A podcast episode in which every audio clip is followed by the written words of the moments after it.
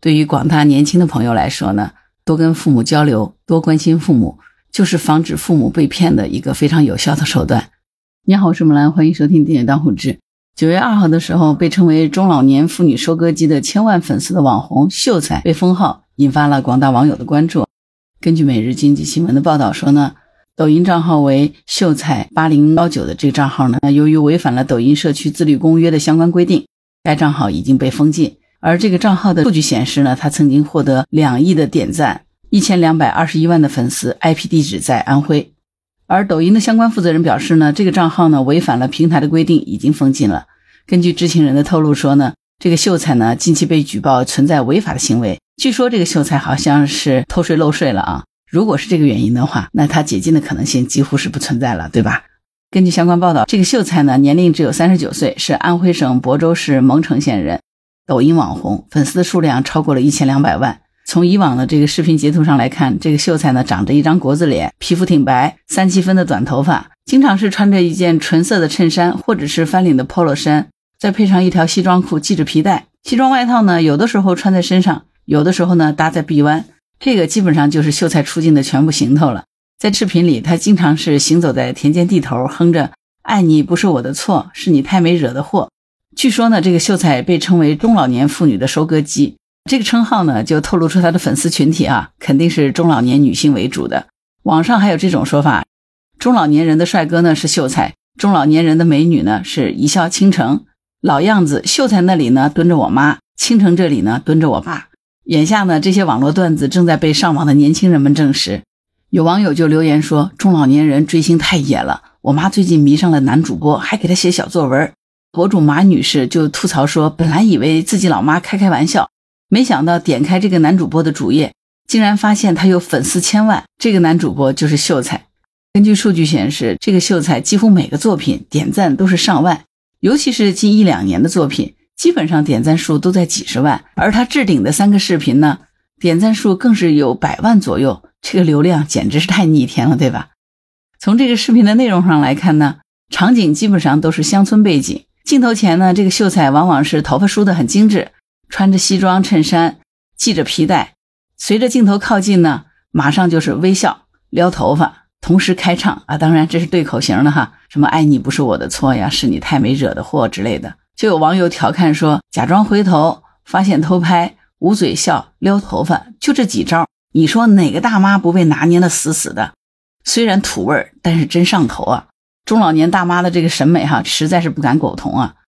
更有年轻的网友说，这个秀才啊，真的是对中老年大妈的这个审美趣味啊，拿捏的死死的，难怪走红。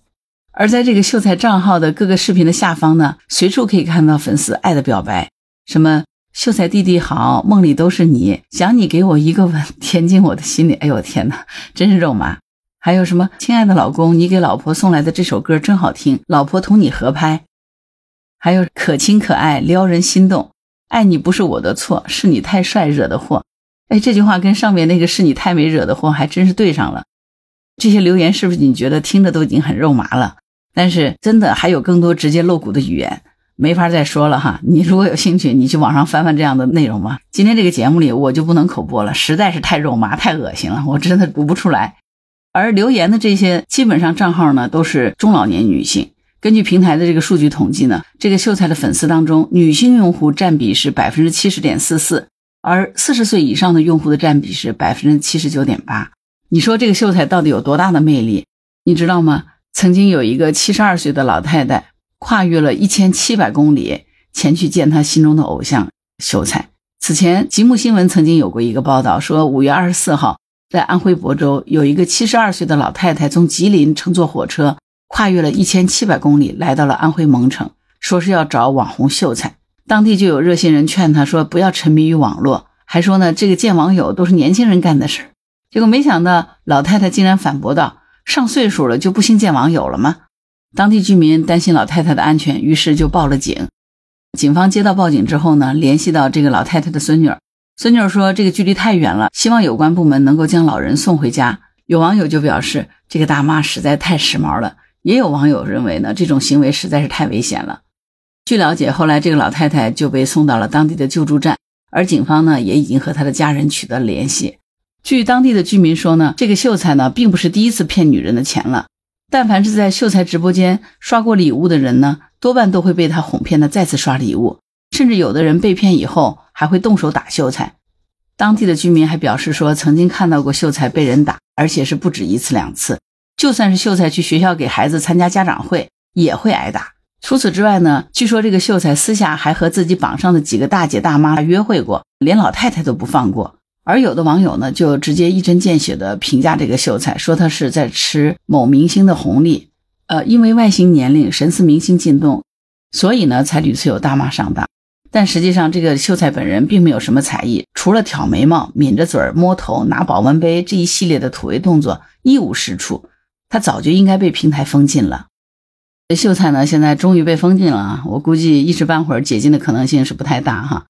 巨大的粉丝群体真的是给这些网红顶流们带来了巨大的收益啊！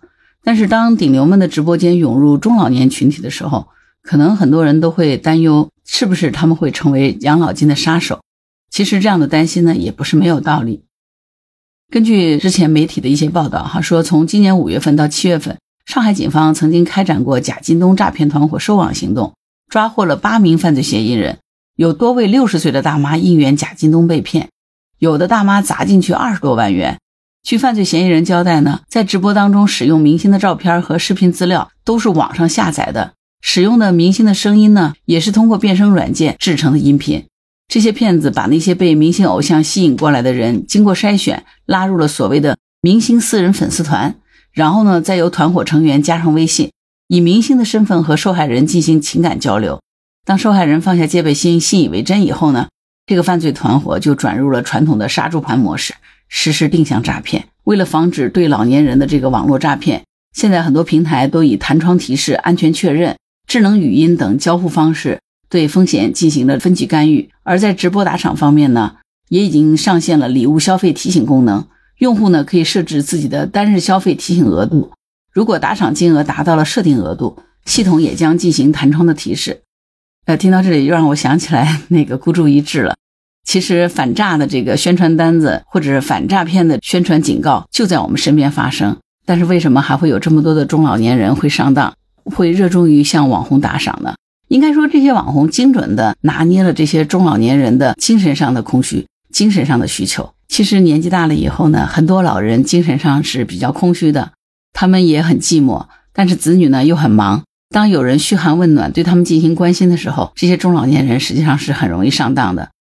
曾经有一次在跟学生们上课交流的时候，呃，有一个学生提及说，怎么样才能让父母不至于被骗？我说很简单，我说你每周都能够去看一次父母，陪父母吃个饭，每天都能给父母打一个电话或者是视频聊个天儿。只要你对父母多关心一点，那么父母被骗子 骗走的可能性就小一点。你每关心父母一点，那就会大大降低父母被骗的几率。因为那些上当受骗的父母，大多数都是内心空虚、缺少子女关爱的父母。所以，作为年轻人哈，如果我们希望自己的父母少点被骗，那就多关心一下父母，多和父母联系一下，多跟父母交流一下现实的网络发展是怎么一回事儿。防诈骗从关心父母开始。如果你听到今天的节目，对于广大年轻的朋友来说呢，多跟父母交流，多关心父母，就是防止父母被骗的一个非常有效的手段。好啦，关于本期话题，你有什么想法？欢迎在评论区留言。如果你喜欢木兰的节目，欢迎收听、订阅、点赞、当虎之。当然，如果你喜欢木兰，也可以加入木兰之家听友会，请到那个人人都能发布朋友圈的绿色平台，输入木兰的全拼下划线七八九，就可以找到我了。好了，今天就到这儿，我是木兰，拜拜。